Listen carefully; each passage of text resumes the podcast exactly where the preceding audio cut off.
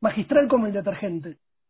Bueno, eh, en realidad tenía que decir eso en primer lugar porque, como saben, una de las maravillosas tradiciones jasídicas es la de nombrar, digamos, al discurso, el mamar, se le pone el nombre de las primeras palabras, o sea, no hay que matarse pensando en un título, digamos, atractivo, ni como, bueno, estos tipos de bestseller, digamos, de buscar un título que quizá no tenga mucho que ver, sino que simplemente, digamos, las primeras palabras son las que le ponen el título. Así que dije eso, digamos, después la aclaración, pero bueno, sí, después lo podemos titular de esta manera. Hay ciertas particularidades en relación a magistral, que, digamos, todos lo asociamos con el detergente, los que vivimos en este tiempo y en este lugar del exilio, en los dos casos, eh, por un lado, eh, estaba buscando a ver si encontraba, digamos, algún eslogan en particular sobre el magistral y lo que encontré en principio es que rinde por cinco, lo cual es una gran señal, por un lado, por todo lo que nos remite al número 5, como veremos más adelante, y por otro lado, una cuestión de la limpieza profunda, que bueno, como veremos más adelante, tiene mucho que ver con eh, el tema que nos va a ocupar en los próximos 57 minutos más o menos. Bueno, eh, a lo largo de estos últimos días, desde el viernes hasta hoy, cuando surgió la idea en la mente de Yair, que seguramente va a escuchar esto en un futuro próximo, de preparar alguna clase, los compañeros y amigos de Anoji empezaron a sugerir diferentes títulos, como para, digamos, ponerle un nombre a esta pequeña disertación, entre las cuales estaba Kabbalah y cárcel, o Kabbalah y psicología. La verdad es que usar el nombre Kabbalah a lo que se va a hablar ahora sería medio una chantada porque no se va a hablar mucho de eso, pero lo podemos poner porque, digamos, primero que no va a estar titulando esto, sino que va a estar, digamos, ¿no? Así que bueno, en concreto vamos a estar hablando de tres temas hoy. Uno es la cárcel propiamente dicha, en segundo lugar la Teyubá, y eso nos remite a la cuestión de la limpieza profunda, y en tercer lugar a Sodoma. Bueno, eh, como sabemos, siempre uno, digamos, está viviendo o debería vivir con los tiempos, con el día, ¿no? El día ahora está terminando, estaría terminando el segundo día de la semana de la Parashá y está empezando el tercero. Precisamente el tercer día, que digamos que es cuando se lee la, tercera día, digamos, que se corresponde con el día que está empezando, es precisamente cuando los ángeles entran a Sodoma y eso es a donde vamos a ir hablando. Bueno, en principio podemos empezar con una cita de Pirkei que habla de Hilel el anciano, esto es Pirkei el capítulo 2, eh, Mishnah 6, que dice que Hilel el anciano vio una calavera que flotaba sobre la superficie del agua y dijo, ¿por qué has hundido? Te hundieron y finalmente serán hundidos los que te hundieron. Es como algo que suena, digamos, parecería tener como un componente, digamos, casi como de venganza, de retribución fuerte, ¿no? Tenía pensado, como para justificar esta cuestión, digamos, de, hablar de la cárcel, contar una historia truculenta de la cárcel, pero creo que el tiempo ya se pasó y creo que no es como lo principal. Así que la podemos suprimir y dejarla para algún otro momento si llegar para graficar esto. En principio, lo que podría decir es que la visión jasídica se contrapone totalmente, en gran medida, a esta cuestión, digamos, de eh, considerar a la cárcel, ¿no? Como un castigo. De hecho, digamos, hay como una visión bastante distante de lo que es el castigo, sino que lo que se prioriza no es el castigo, sino, digamos, una reflexión, un desarrollo personal. Esto quizá tiene que ver con el hecho de que, digamos, muchos de los rebes y de los grandes sabios de Jabal en algún momento pasaron por la prisión, eh, por diferentes motivos, en general, o creo que casi siempre pasaron por motivos nobles, ¿no? no por motivos reprobables desde el punto de vista, digamos, espiritual desde ya y terrenal tampoco. Bien, bueno, vamos bien, hasta acá fue la introducción. ¿Avanzamos? Excelente. Bien. Bueno, si hablamos de la cárcel, si tenemos que rebobinar un poco y empezar por el principio, vamos a ver que la cárcel ya está aludida, digamos, tan pronto como en la para allá Bereshit del libro Bereshit, ¿no? Una lectura que se podría hacer, digamos, no necesariamente literal, es que el exilio, digamos, de Adán y el exilio de Caín, el exilio de Adán después de, digamos, del pecado con el fruto, y el exilio de Caín después de matar al hermano, en los dos casos que se van al este, eh, en el caso de Caín es al este del este, podríamos decir, eh, ya de alguna manera implicaría un lugar en particular como para atravesar una cierta, podríamos decirle, condena después del homicidio del hermano. Eh, igual ahí todavía no estamos hablando de una cárcel, sino de un lugar a donde iba a continuar errando por, digamos, siete generaciones, ¿no? Hasta que pasó lo que pasó, que eso después lo vamos a ver probablemente más adelante. Bien. Después, por otro lado, tenemos ya, digamos, la primera mención literal de la cárcel, ya es cuando Yosef cae preso en una cárcel egipcia con una causa de abuso sexual contra eh, la esposa de quien era su anfitrión, su patrón, etcétera. Desde ya también sabemos que, digamos, fue una causa falsa, así que estuvo de onda Yosef en la cárcel de Egipto, pero lo que demostró es que, perdón, esto, estar de onda es una expresión, acá en, las cárceles contemporáneas se usa lenguaje que es muy de los 90, por algún motivo está todo como atrasado 20 años, y decir estar de onda, ahora casi nadie en la calle usa la expresión de onda, pero estar de onda es como eh, estar sin haber hecho nada, digamos, sin merecerlo, ¿no? Así que en el caso de Yosef tenemos esta característica. Y en principio eso. Bien, bueno, habíamos dicho de armar, esto está armado en tres partes. Estamos en la primera parte, que es, digamos, la cuestión de la cárcel. Dentro de esta primera parte la idea es hablar de, digamos, tres tipos de delitos, ¿sí? Que son en algunos casos pasibles de cárcel y otros que no. Como venimos estudiando con Saya en, nuestra jabruta semanal, eh, en el Tratado de Macot se habla mucho de la cuestión de los homicidios voluntarios y de los involuntarios. Naturalmente en la Torá, particularmente en el libro de Bamidbar, y también en, otros también se habla, pero en Bamidbar en particular, en la Parayama 6 se habla mucho de este tema de los homicidas voluntarios y de los involuntarios. Se entiende, digamos, básicamente lo que diferencia el homicidio voluntario del involuntario es, como dice el mismo nombre, el haber tenido voluntad de quitarle la vida a, otra persona, ¿no?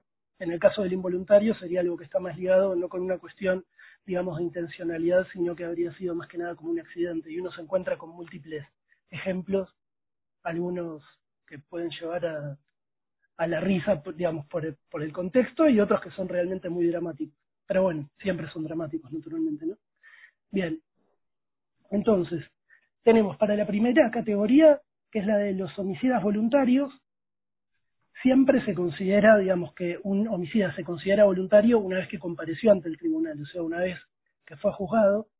En ese caso, la pena, naturalmente, digamos, siempre que se hubiera considerado que un homicidio era voluntario, la pena es la muerte, por lo que entiendo. Después, eh, en el caso de que el, homicidio se haya determinado como involuntario por el, por el tribunal o, digamos, antes de comparecer, cuando todavía están, digamos, procesados, el lugar al que tienen que ir es a la ciudad de refugio. En el tercer caso, que es algo que, digamos, que aparece mencionado casi por el final, pero no de este capítulo, sino en el en y quizá aparece en otro momento, pero bueno, en Shoftim, en, el libro de Barim aparece, se habla de los homicidios sin resolver, que son, digamos, cuando hubo un, digamos, está confirmado que hubo un asesinato, que se le quitó la vida a una persona y no se puede identificar quién fue el que lo hizo, en ese caso se desnuca a una vaquilla con un hacha. Esta cuestión de la vaquilla en particular también la vamos a ver más adelante, así que está todo, todo está incluido en todo. Podríamos decir que al principio en el final, pero al principio en el intermedio también de alguna manera. Eh, en conclusión, una regla general es que ningún tipo de homicidio, y esto lo tenemos ahí en la para allá, es que de ninguna manera se puede expiar con dinero. Quiere decir que, digamos, la vida no de ninguna manera, ni, ni en los casos de homicidios voluntarios ni de los involuntarios. Y por otro lado hay un detalle que es muy interesante, que se habla de no acarrear culpabilidad, que la palabra en hebreo es hanifá, sobre la tierra. Y hay diferentes lecturas sobre esta palabra, Hanifá, que alude, según comentarios de Rashi y comentarios sobre los comentarios de Rashi, que dicen que esto alude a la hipocresía que se observa cuando un culpable simula ser inocente. ¿Qué quiere decir esto? Cuando la persona que cometió el homicidio lo que está lo que hace, digamos, es quizá no declararlo, ¿no? O comportarse de una manera diferente, negarlo, por ejemplo, ¿no? Igual es interesante porque este concepto también nos puede llevar para otro lado. Uno lo puede pensar por el lado de la persona que se declara de la boca para afuera como culpable, pero en el fuero interno no hay ningún tipo de, de arrepentimiento, podríamos decir, ¿no? Bien. ¿Cómo vamos por ahora? ¿Todo bien? ¿Dudas? ¿Vamos bien? ¿Se va entendiendo?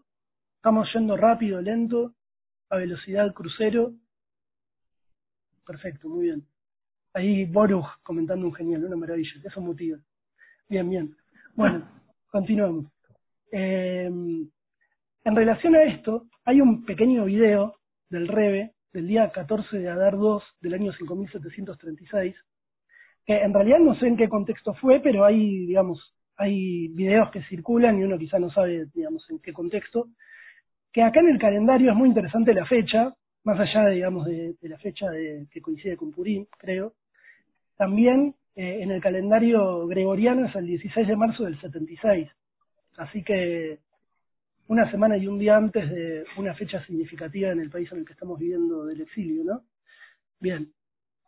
Eh, lo que dice en ese momento el rey casualmente habla de la cárcel, muy interesante.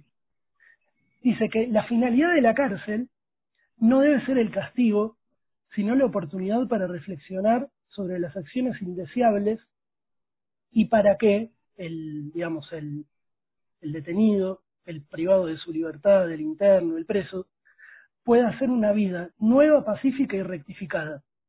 Y algo muy interesante, concluye, después de, digamos, comentar algunas otras cosas, que el preso debería, digamos, si el sistema penitenciario funciona bien, el preso debería tener la sensación de haber sido creado a la imagen divina. Muy interesante. Esto nos lleva, esta cuestión, a el concepto de la Teshuvah. Por muchos lados nos lleva a eso. Y los vamos a ir explicando quizá un poco más detenidamente. Bien. Eh, bueno, la Teshuvah es como un concepto terriblemente y maravillosamente amplio.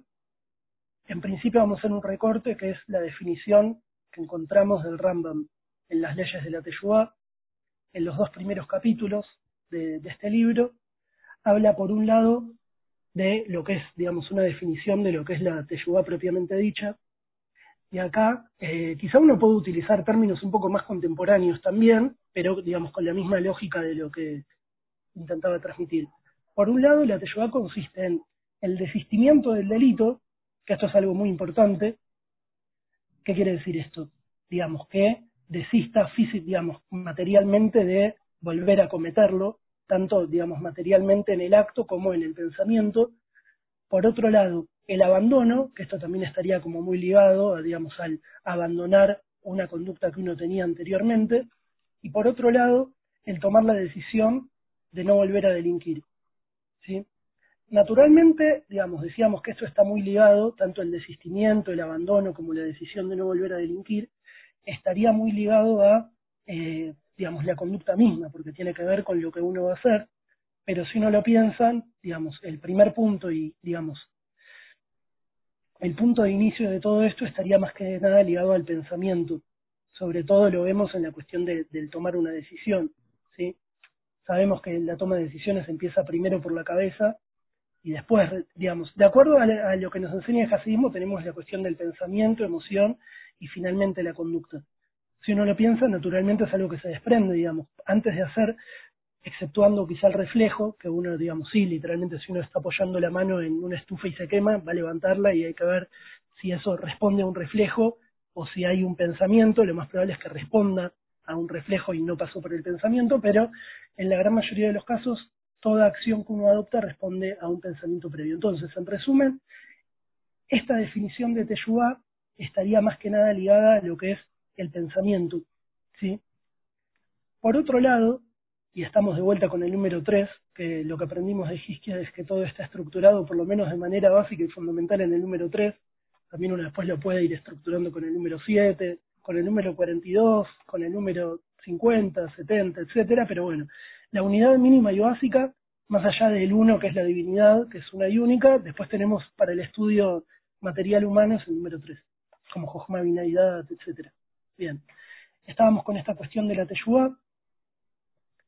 Podríamos considerar a esta Teshuvah propiamente dicha no como la totalidad, sino como una de las partes en el proceso de la Teshuvah. Lo podríamos equiparar con lo que es el nivel del pensamiento. Nos quedan otras dos. Tendríamos el nivel de la palabra, eso podría estar equiparado con el con la conducta, que no deja de ser una conducta, pero por el lado de la palabra, de la confesión verbal. Esto, de vuelta, seguimos en el capítulo 1 y 2 del Rambam, habla de la confesión verbal como algo, digamos, como un paso absolutamente necesario en la Teshuvah. Eh, hay algo muy interesante porque uno puede tender a pensar, como decíamos hace un rato, a propósito de la cuestión, digamos, de la culpabilidad y de la hipocresía, qué es lo que pasa si una persona hace una confesión verbal, pero esa confesión no está acompañada por la teyubá en el pensamiento, podríamos decir, por el proceso interno, no el explícito, sino lo que solamente uno sabe, digamos, y tiene en la cabeza. Eh, lo que dice el Rambam es que una confesión verbal sin teyubá, esto, perdón, no está en el Rambam, sino que está en la Gemara, en el tratado Tanit, página 16a, dice, creo que igual lo cita el Rambam también, pero no sé si aparece en el libro la cita esta en particular, pero bueno, dice que equivale a sumergirse en la micve con un reptil en la mano. Una figura absolutamente maravillosa porque en realidad lo que entendemos es que, digamos, sumergirse en la micve, uno para qué se sumerge, para la purificación, ¿no? Y lo que sabemos es que sujetar un reptil, digamos, el contacto con el reptil transmite impureza. Entonces, una persona que se está confesando sin hacer, digamos, que lleva por dentro es alguien que está buscando, digamos, por lo menos de manera superficial, purificarse, pero en la práctica no lo está haciendo. Y un detalle también maravilloso es que en realidad la persona no es que dice, digamos, que ser tocado por un reptil, ser rozado por un reptil, sino que la persona está sujetando el reptil con la mano. O sea, ahí lo que tenemos es una acción deliberada, ¿no? De sostener como, podríamos decir, eh, no sé, en hebreo creo que era Oref la palabra, pero creo que esto eh, el profeta Rizowski lo entenderá, porque, digamos, uno cuando lee, cuando lee las cosas en castellano descubre un montón de cosas maravillosas. El pueblo duro de servicio, del que hablaba Molle, eso es como una cosa muy maravillosa. O sea, una persona que en realidad está, digamos, sujetando, es una persona dura de servicio. No sé si en español vamos a usar en algún otro momento la palabra servicio, pero es algo que excede, nada, nada, simplemente maravilloso.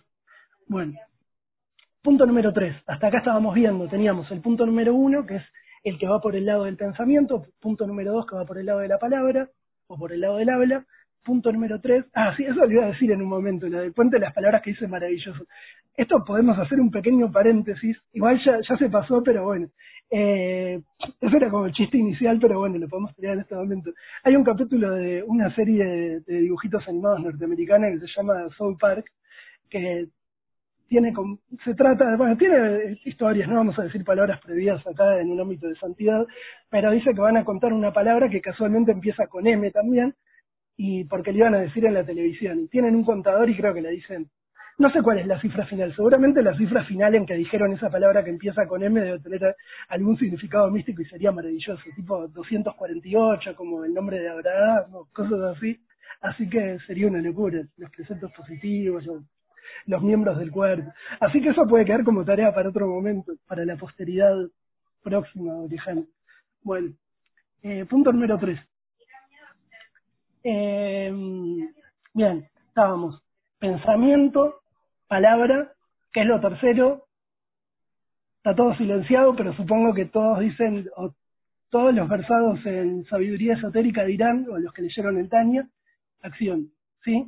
La acción concreta si estamos hablando de la Teyuá, de vuelta seguimos en el Rambam, son las ofrendas, ¿sí?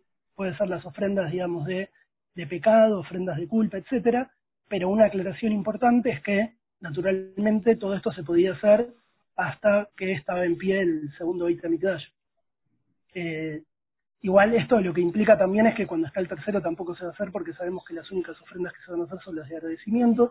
Así que en principio podríamos decir que las leyes que se aplican para todos nosotros en estos años y en este lugar, eh, desde aquí hasta que se termine el año 6.000 o 7.000 de acuerdo a la visión que uno tenga, la era mesiánica, los próximos, las próximas etapas, etcétera, eh, vamos a estar siempre con los dos primeros puntos, ¿sí? con, estas dos, digamos, posibilidades concretas de hacer teyuga.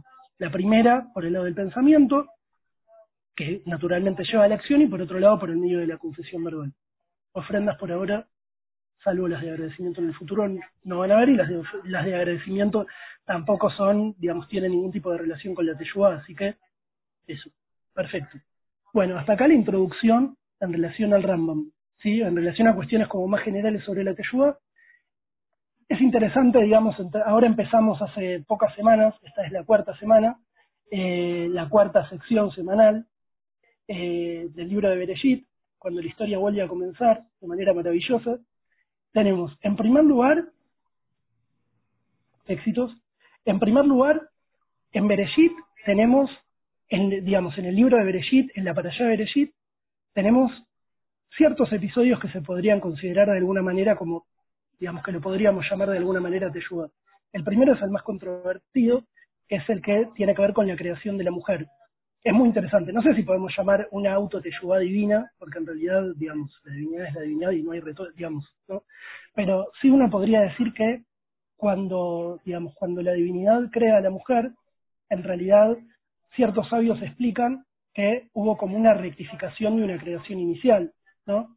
Por más que, digamos, fueron creados como masculino y femenino inicialmente, la cuestión, digamos, de la separación entre ella y ya es casi, perdón, esta cuestión, digamos, lo de el vislumbrar, cuando dice la divinidad, eh, no es bueno que el hombre esté solo, hay como un, digamos, hay como una visión de algo que se puede mejorar, que se puede rectificar. Uno podría tomar esto como teyubá o no, pero bueno, lo podemos mencionar como una proto teyubá.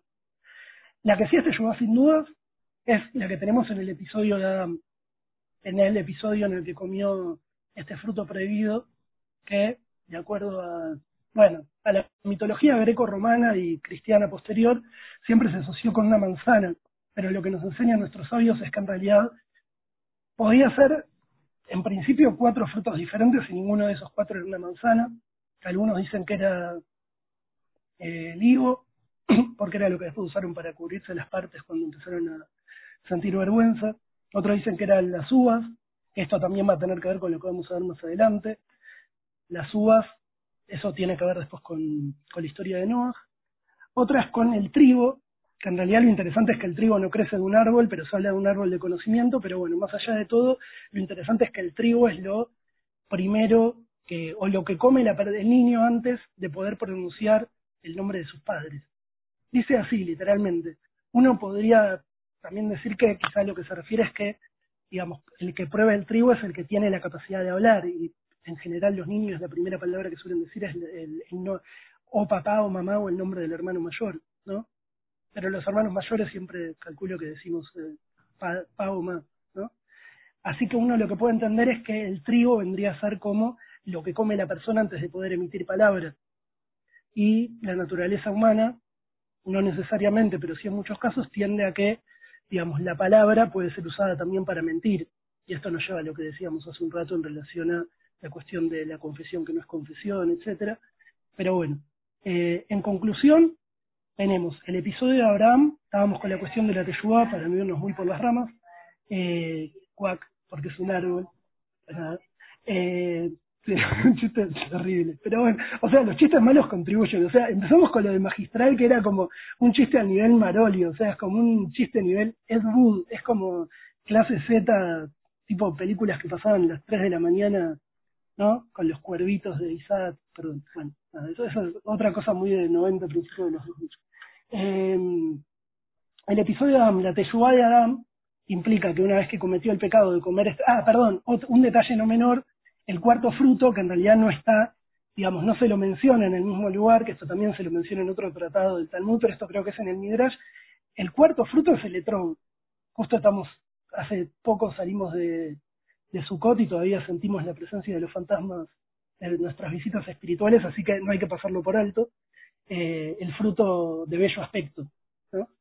Eh, perdón, eso, eso, no, no quería dejar pasar, aparte es el cuarto, acá el amigo Literat sabe que el número 4 es esencial porque es el que alude al tetragramatón.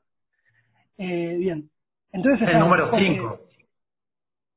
Bueno, para ahí ya estaríamos metiéndonos con la coronita por sobre el ayudo, o sea, el tetragramatón, si no sería pentagramatón, o sea, tetragramatón es de cuatro. Pero bueno, o sea, sabemos también que... No, no te imaginas cuál es el quinto.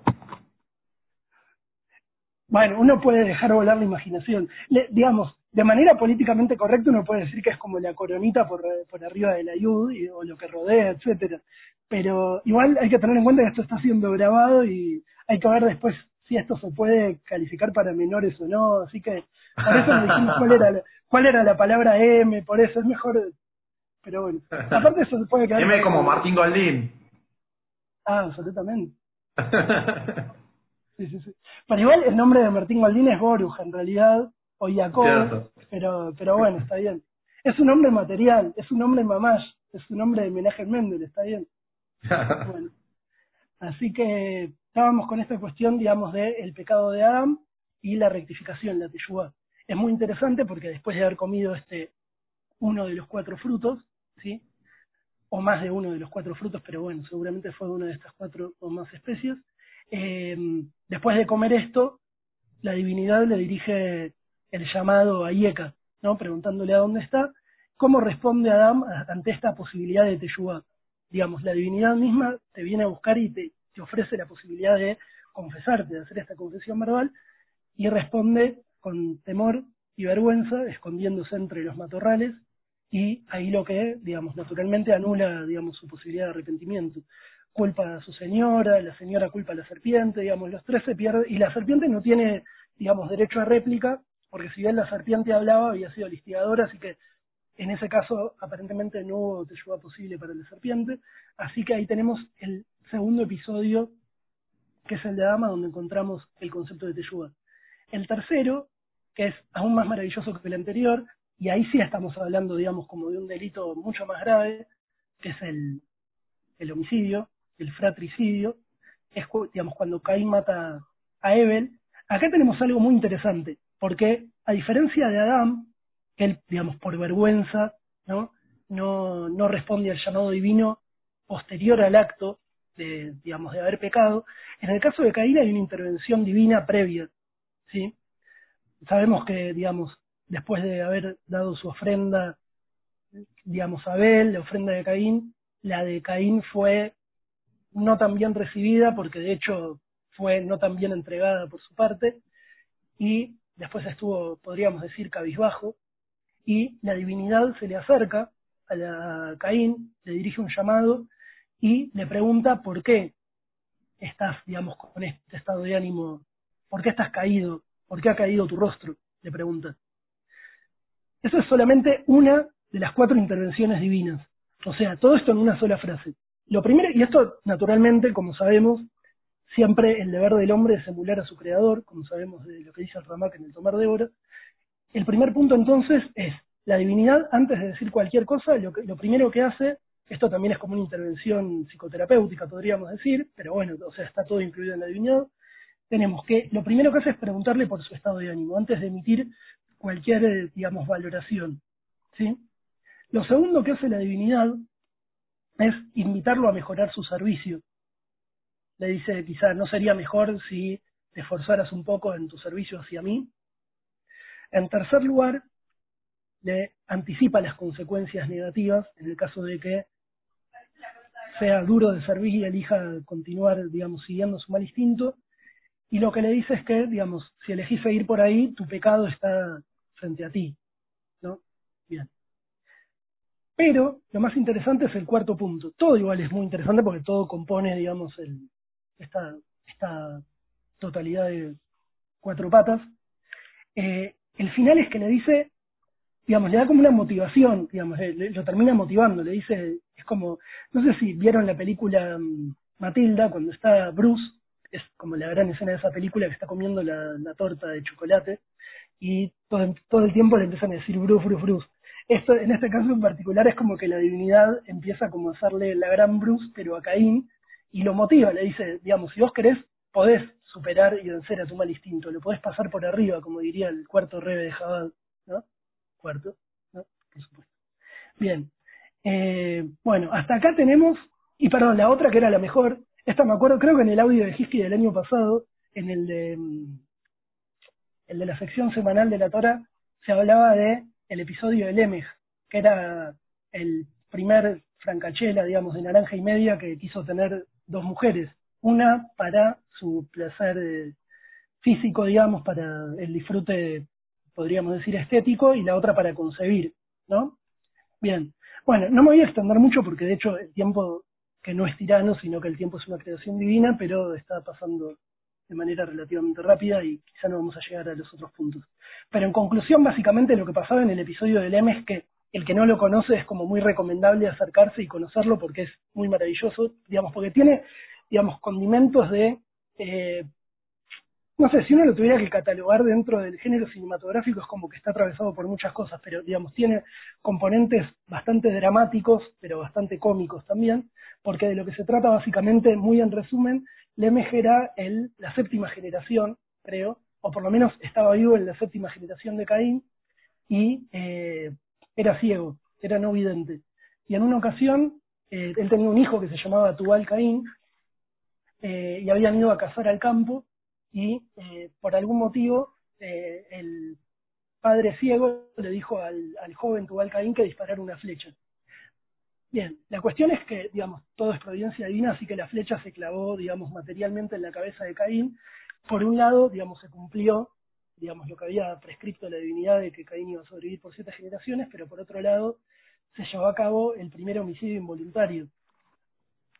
Eso ya es de por sí interesante, pero más interesante todavía es lo que pasó después, que una vez que descubrió esto, de manera muy incomprensible para nuestro entendimiento limitado, eh, de alguna manera aparentemente lo que hizo el padre ciego fue, no sé si como lamentarse, pero aparentemente no sé si empezó a aplaudir, quizá en esos momentos es como que aplaudir era como una muestra de, de pesar, de sorpresa o de expresión de desdicha, o quizá los amarrió a su hijo con tanta, digamos, eh, con tanta indicación negativa por parte de la providencia que lo que terminó pasando fue que le quitó la vida involuntariamente a su hijo. No sé, amarreándolo, porque aparentemente, aparte de ciego, era también muy fuerte, como Sansón de Meja. Así que le quitó la vida y la cuestión es que básicamente ahí tenemos como un ejemplo de lo que son los homicidios involuntarios y lo que dice es que, digamos, si, si la persona que dañara a bueno, perdón, ah, una pero si la persona que dañara a Caín va a ser vengada siete veces, el que dañe a Lemes, que fue un homicidio involuntario, va a ser castigado 77 veces. O sea que tenía una, digamos, una pena muchísimo mayor, o sea, tenía como una protección muchísimo mayor el homicida en ese caso. Un detalle importante, antes de pasar a la allá de Noah, es la conducta que adopta Caín. Sí, acá estamos rebobinando un poco, pero para contrastar un poco y para quedarnos también con un detalle interesante es que Caín, cuando la divinidad lo enfrenta y le preguntó, digamos, qué hizo con su hermano, no le preguntó qué hizo con su hermano, le preguntó dónde estaba su hermano, ¿sí? desafiantemente Caín le dice, no sé, ¿acaso yo soy el guardián de mi hermano? Digamos, ahí lo que vemos es como una respuesta desde ya, ¿no? digamos, cruzó una barrera que ni siquiera había atravesado Adán, que él respondió con vergüenza, con vergüenza cuando le increpa la divinidad, en el caso de Caín ya directamente es una conducta desafiante, ¿no? Esa es como una lectura superficial igualmente, pero bueno, eh, básicamente eso. Bueno, para no quedarnos tanto en Mereshit y poder seguir, vamos a pasar a Noah. Que en realidad en Noah nos encontramos con visión, estamos en la Teshuvah en Noah, ¿no? La segunda para allá. En el caso de Noah tenemos como visiones como un poco más atenuadas y no tan evidentes del proceso de Teshuvah. El primero, digamos, en el primer lugar en el que la podemos encontrar una alusión más o menos directa es en el hecho de que Noah estuvo construyendo el arca durante 120 años a la vista de todos y la intención divina al momento de indicarle a Noah que lo hiciera de esa manera era que la gente, sus, digamos, contemporáneos, pudieran ver cuando él construía el arca, le preguntaban por qué la construía y cuando él le respondía por qué la estaba construyendo, ellos pudieran tener una posibilidad de reflexión y de arrepentimiento. La verdad es que en lo concreto, salvo él y creo que otras nueve personas que formaban parte de su familia, nadie más se arrepintió, así que en ese caso lo que vemos es que lamentablemente Noah no pudo convencer a nadie, básicamente, así que ahí hablamos igual no de la teyuba propia, sino de la teyuba, digamos, cómo facilitar en el prójimo, ¿no? Eso es lo que vamos a ver en, en, en, la tercera figura y la primera para nosotros, ¿no? el primer padre. Bien, el padre de padres. Eh, lo que vemos después, pero esto quizás ya es como ir ya demasiado lejos, eh, tenemos el episodio en el que Noah peca con el viñedo, se alcoholiza. Estando, en realidad ahí tenemos una pequeña explicación de lo que decíamos anteriormente de los frutos, lo que, lo que explican en la Gemara esta, digamos, en el caso de que fuera, digamos, el árbol hubiera sido, hubiera tenido frutos de, de la vid, de viñedo, era porque en realidad Noah en su generación iba a tratar de rectificar ese primer pecado por medio de el plantar un viñedo. Lo que terminó pasando en la práctica fue que se alcoholizó, digamos, no pudo beber sabiamente, sino que se pasó para el otro lado y, eh, bueno, sufrió un episodio lamentable que lo censuramos de parte de su hijo eh, afro noágida, etcétera. Bien. Eh, el tercer punto, y ahora pasamos a la primera para allá, la tercera, perdón, es un fallido significativo. La tercera para allá es la de Lech sí, que es la que terminamos hace pocos días, pero que naturalmente sigue vivo en nuestro corazón. Eh, ahí encontramos de manera maravillosa, y ahora sí vamos a respetar lo que decía nuestro amigo Literat en relación a las... Porque todo lo tenemos que usar de acuerdo a los fines, digamos, para transmitir, digamos, ¿no? Eh, aquí encontramos cinco cinco pruebas o cinco evidencias de la Teyuá. Así que ahí vamos un paso más y incluimos no solamente las cuatro letras del tetragramatón, sino esta otra cosa que no podemos decir en este momento, que queda incierta y que se podrá aclarar en otro momento, que es como la quinta pata del tetragramatón.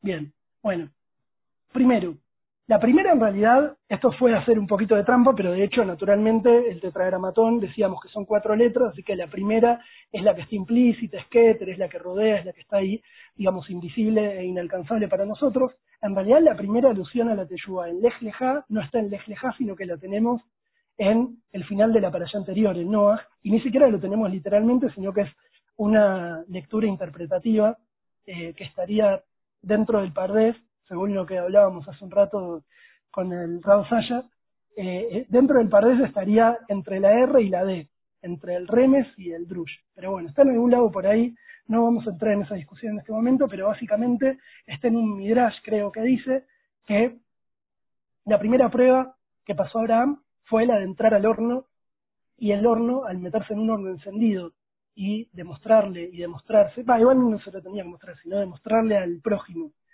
que salió indemne, eh, ahí lo que tenemos es que el fuego, y esto, esto es muy interesante, en, creo que es un, no, sé, creo, no sé si es mamar, sí, un mamar del rey anterior, de la para allá Lej del año 5699, materialmente, o sea, es muy loco porque fue tipo una semana o diez días antes del, de la noche de los cristales rotos. Esto lo estudiamos el último sábado con el rabino de Beit Jabá de Caballito, un estudio maravilloso. Lo que dice ahí, en ese discurso, entre muchas otras cosas al rey anterior, es que, digamos, alude a que en, este, en esta primera prueba el fuego, digamos, de alguna manera lo purificó a, Abraham que salió indemne. Así que tenemos, digamos, podemos asociar esto de alguna manera con, la Con, un acercamiento todavía mayor a la fuente. En segundo lugar, acá tenemos esto que no pudo lograr Noah anteriormente, sí lo pudo lograr eh, Abraham, que es la cuestión de facilitar la teyuá para, para sus prójimos, para sus cercanos. Eh, eso está aludido cuando habla de las almas que hicieron en Arán, en Ojarán. Siempre me confundo porque uno es el nombre del hermano y el otro es el nombre del lugar. Pero bueno, básicamente en uno de esos dos, eh, digamos, estuvo esta cuestión que, que está literalmente en la Torah y de lo cual en el Sefer Yetzirah está mencionado al final también, en, lo último de lo último, esta frase de las almas que, em, digamos, que, que convirtió, podríamos decir más concretamente, las almas que hizo, que hizo con Sarah, porque, digamos, lo que explican los sabios es que eh, Abraham se dedicaba a la conversión de los varones, en el caso de Sarah era más de las mujeres, etcétera, en tercer lugar, podemos tener como otra expresión de la Teyubá, la cuestión, digamos, de cuando viaja a Egipto, cuando hace este desvío absolutamente necesario y este descenso en aras de un ascenso eh, que hace mm, Abraham cuando había hambre en la tierra. En cuarto lugar, y esto es algo que está casi sobre el final, nos encontramos con las ofrendas de animales y aves. Y acá sí encontramos una evidencia concreta, es la primera vez que, porque en el caso de Noah él había dado esta ofrenda, digamos, de aroma agradable, pero en el caso de Abraham, y esto sí se explica también en las notas de Rashi, son ofrendas de animales y de aves, que aluden directamente a los diferentes pecados que después sí materialmente se expiaban por medio, digamos, naturalmente de estas ofrendas en el Beit Bien. Y por otro lado, y el último, el quinto y más maravilloso, esto, una absoluta locura, el agregado de la letra G a su nombre. El agregado de la letra G a su nombre. El primero que es el quinto, la letra G es el número cinco. Abraham pasó, digamos, más allá de las explicaciones que todos sabemos de, digamos, del paso de Abraham a Abraham, ¿sí? que lo literal es dejar de ser el padre de Aram para ser el padre de todos los pueblos. También ese agregado de la letra Hei, sabemos que la Hei está asociada con la Sefirá de Binah, ¿no? Y la Sefirá de Binah, esto, digamos, si recordamos el rezo cotidiano en la Midá, tenemos, cuando hacemos, digamos, todas las bendiciones de la Midá, lo primero que se hace es, digamos, después de la de Magna Abraham, se dice eh, la bendición de eh, e inmediatamente después tenemos la de la, la de la Teshuvah, perdón. Así que ahí tenemos como una alusión directa. Por otro lado, también ahí en el Tomar de Bora está, digamos, se habla directamente, digamos, de la Sefirá de Binah como lo que habilita propiamente la Teshuvah. Así que ahí tenemos la quinta y más elevada y maravillosa alusión a, em, la Teshuvah en la parashá del Ejleja. Y ahora llegamos a donde estamos ahora, ¿sí? Estamos en el tercer punto de la exposición, que es Sodoma, lo habíamos dicho, empezamos con la cárcel, seguimos con la Teyuá y terminamos en Sodoma. Estamos en la para allá Baerá, Bayerá, que en principio, digamos, uno puede hacer una lectura amplia, más allá de todo el contenido maravilloso que hay adentro, pero de lo que trata en principio es de, digamos, del precepto básico de ser hospitalario con los forasteros. ¿sí? De hecho, lo primero que vemos al principio cuando Abraham está en su tienda sentado, disfrutando de, la presencia divina que fulge y brilla en su rostro, eh, escucha venir tres caminantes, que son tres ángeles, y él lo primero que hace es correr, salió de su posición de estar sentado, de su posición de Job, y corre, Ratsu, corre como, como los ángeles, que los, Hayot que corrían y regresaban, que nos contaba el profeta Yehezkel. ¿no? Bien, entonces ahí tenemos, digamos, lo que es deseable hacer, lo que es, digamos, lo que a lo que uno debería tratar de emular, ¿no? La conducta de Abraham. Eso es lo primero. Eh, ya que estamos dividiendo todo en tres, podemos hacer también como esta pequeña división en tres también hasta el día de hoy, hasta este momento. Hasta acá esto sería como la primera aliada que trata básicamente de ese episodio, ¿no? que después los ángeles le comentan que ya se lo habían anticipado antes, pero lo dicen y Sara escucha del otro lado de la carpa que eh, va a tener un hijo, que se va a llamar Isaac, etcétera. En la segunda parte, la segunda de las siete porciones, la que corresponde al día lunes, que ya está terminando oficialmente, eh, es cuando Abraham intercede por Sodoma para que no lo destruyan.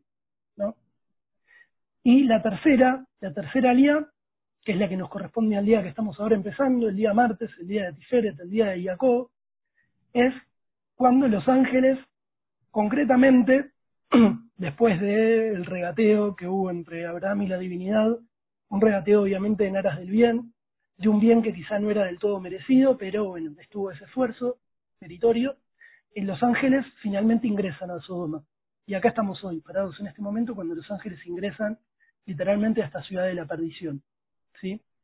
Es importante y es interesante, sabemos que los ángeles venían, que habían quedado dos de los tres ángeles, porque uno iba solamente a anunciar el nacimiento de Isaac, la buena nueva, em, sabemos que de los ángeles entran solamente dos, ¿no?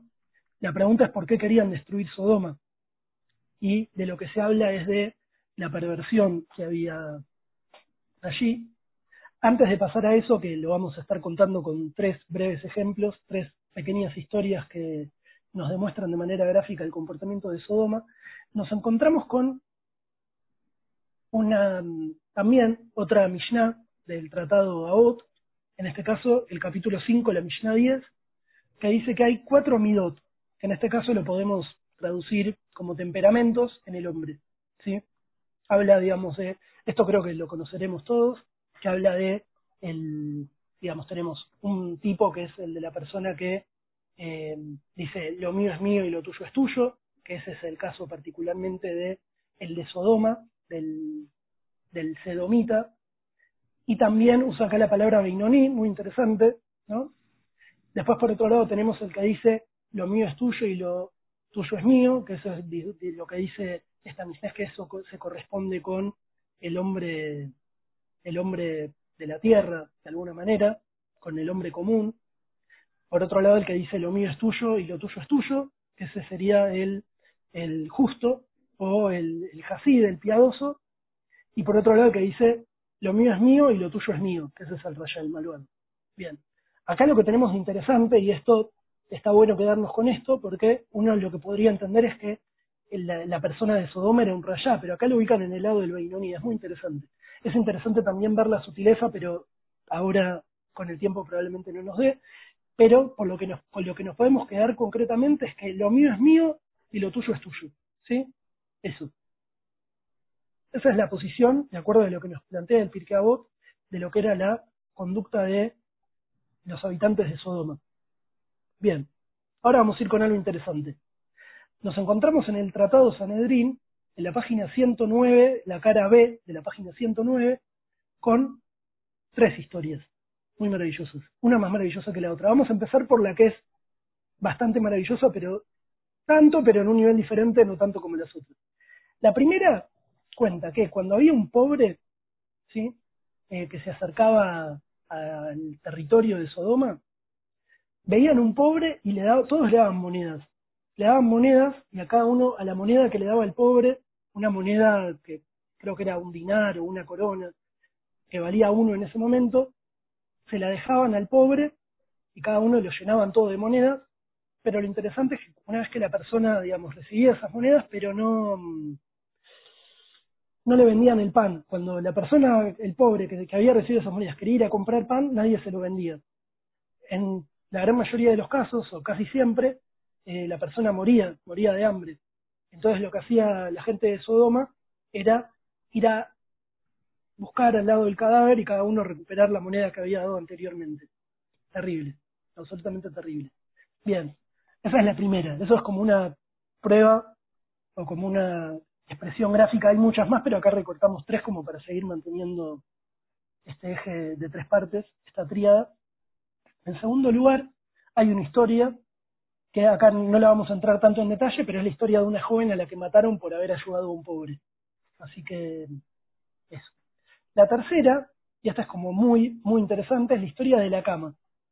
Cuentan que los habitantes de Sodoma no negaban el hospedaje no negaban, digamos, la, la cama, el, bed and breakfast, el breakfast y el bed no, porque el breakfast no lo daban porque suele incluir pan y ya dijimos que no daban pan, eh, no le negaban la cama al huésped, sino que se le ofrecían. Pero la cuestión interesante es que, y esto está, digamos, traído en, esta demara, dice que cuando había una persona que era más alta que el tamaño que ellos tenían de su cama, lo que hacían era cortarle las extremidades como para que se pudiera ajustar a la cama terrible. Por otro lado, cuando la persona era más baja o más cortita para la cama, le estiraban, cual Tupac Amaru le, le, estiraban las extremidades como para que ocupara toda la cama. Terrible, muy terrible. Igual muy interesante también es la intervención que tuvo Eliezer, porque esto lo cuentan a raíz de una visita de Eliezer a Sodoma, y cuentan que Eliezer cuando le ofrecieron amablemente los sodomitas hospedarlo en una de sus camas, él les dijo que había hecho una promesa de no volver a dormir en una cama después de la muerte de su madre. No sabemos si es verdad o no, pero bueno, en lo concreto por lo menos pudo evitar pasar por la, sacarse la duda y ver si se ajustaba la cama o no, porque lo más probable era que lo tuvieran que cortar o estirar, así que básicamente eso. Bien, bueno, estas, se hizo la luz, estas pequeñas eh, tres historias grafican una y la misma cosa, básicamente. Digamos, podemos hablar por el lado de una persona que necesita y por el otro lado una persona que da.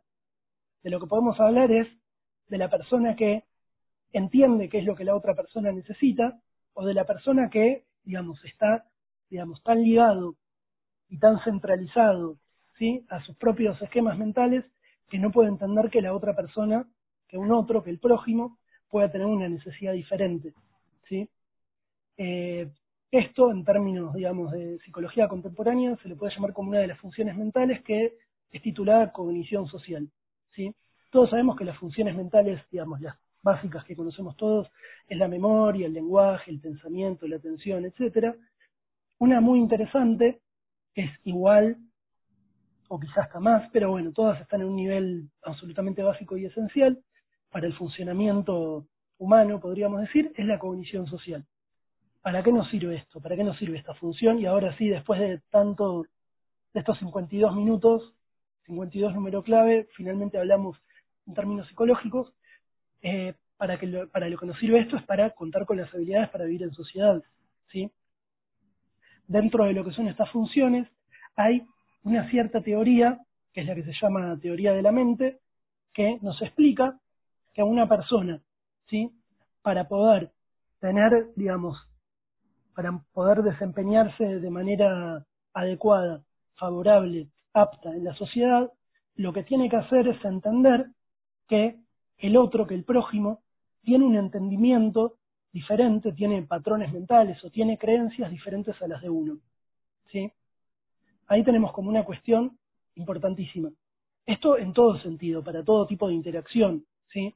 particularmente en relación a lo educativo, esto lo hablábamos con, con el Saya hace un rato, eh, tiene que ver, digamos, con el adecuar lo que uno va a transmitir, ¿sí? A el recipiente, podríamos decir, al alumno.